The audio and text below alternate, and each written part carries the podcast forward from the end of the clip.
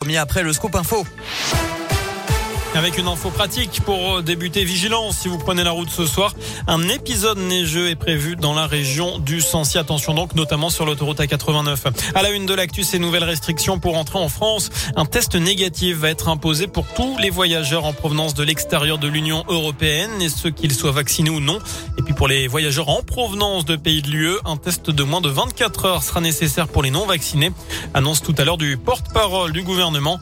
Pour Gabriel Attal, la situation sanitaire s'aggrave très rapidement. Notre inquiétude est, je cite, la croissance fulgurante du nombre de cas détectés. S'agissant des pays d'Afrique australe particulièrement touchés par le variant Omicron, les vols reprendront bien à partir de samedi avec un encadrement drastique.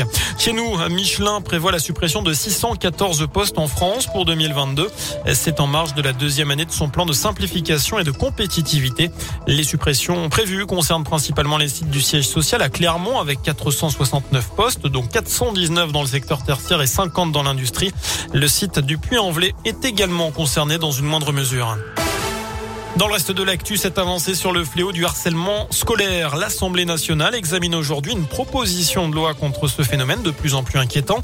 Elle serait notamment créé un délit spécifique de harcèlement scolaire punissable de trois ans de prison.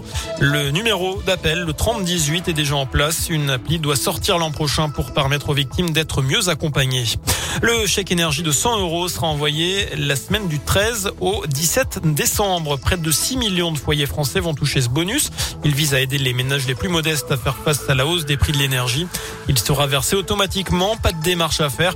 L'indemnité inflation de 100 euros sera, elle, versée à partir de fin décembre à plus de 38 millions de Français. Les choses sérieuses commencent ce mercredi pour les Républicains.